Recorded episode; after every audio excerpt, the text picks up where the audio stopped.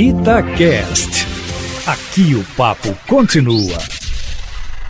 Essa quinta-feira foi marcada por ataques e contra-ataques. No ataque, como sempre, o presidente Jair Bolsonaro começou amanhã investindo duramente contra o ministro Alexandre de Moraes, que no dia anterior impediu a posse do delegado Alexandre Ramagem no comando da Polícia Federal. Bolsonaro acusou o ministro de ter chegado ao Supremo Tribunal Federal por ser amigo do então presidente Michel Temer, no mais duro ataque de um presidente da República a um ministro do Supremo, e ainda pediu que Moraes conceda logo a liminar que a Advocacia Geral da União vai impetrar no STF para derrubar a decisão do ministro que vetou a nomeação de Ramagem, um ex-segurança do presidente na campanha e amigo de seus filhos, mas dizem que também um delegado bom de serviço. À noite, o presidente Bolsonaro baixou um pouco a bola e disse que na paz da manhã havia feito um desabafo, mas sem agredir ninguém. Ora, Bolsonaro tem essa mania. De manhã ele fala uma coisa e à noite fala outra, desdizendo a primeira. Ora, como não ofendeu o ministro Alexandre de Moraes se disse que ele chegou ao Supremo Tribunal Federal por ser amigo do então presidente Michel Temer?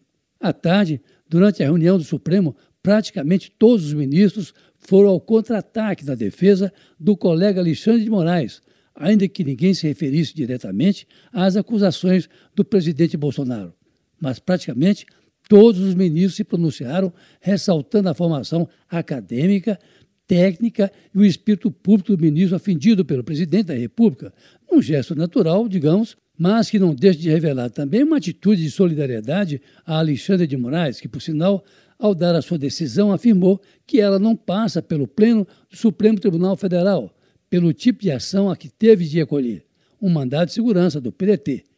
Para o ministro, a indicação de Alexandre Ramagem fere o princípio da impessoalidade, desvio de finalidade e ainda citou que há uma investigação conduzida pelo ministro Celso de Mello, porque, ao ser exonerado, Sérgio Moro acusou Bolsonaro de fazer a nomeação para ter acesso a investigações sigilosas da Polícia Federal. Celso de Mello deu prazo de cinco dias para que a Polícia Federal tome o depoimento de Sérgio Moro, que diz ter provas contra o presidente da República. Com isso, Sérgio Moro vai falar mais rápido do que imaginava à Polícia Federal, já que antes o ministro Celso de Mello havia dado a ele um prazo de 60 dias para que os federais ouvissem o seu antigo chefe. Aliás, ontem à noite, fora da agenda, o delegado Alexandre Ramagem visitou o presidente Bolsonaro em sua residência oficial, o Palácio da Alvorada.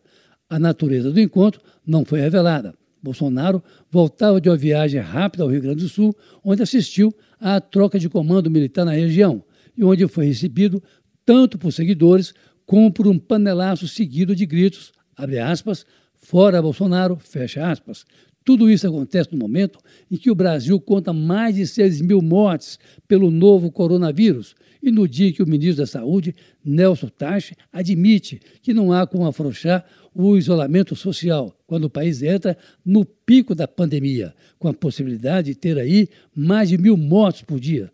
Só ontem foram quase 600. Você que me ouve, escuta. Fique em casa. Carlos Lindenberg, para a Rádio Tatiaia.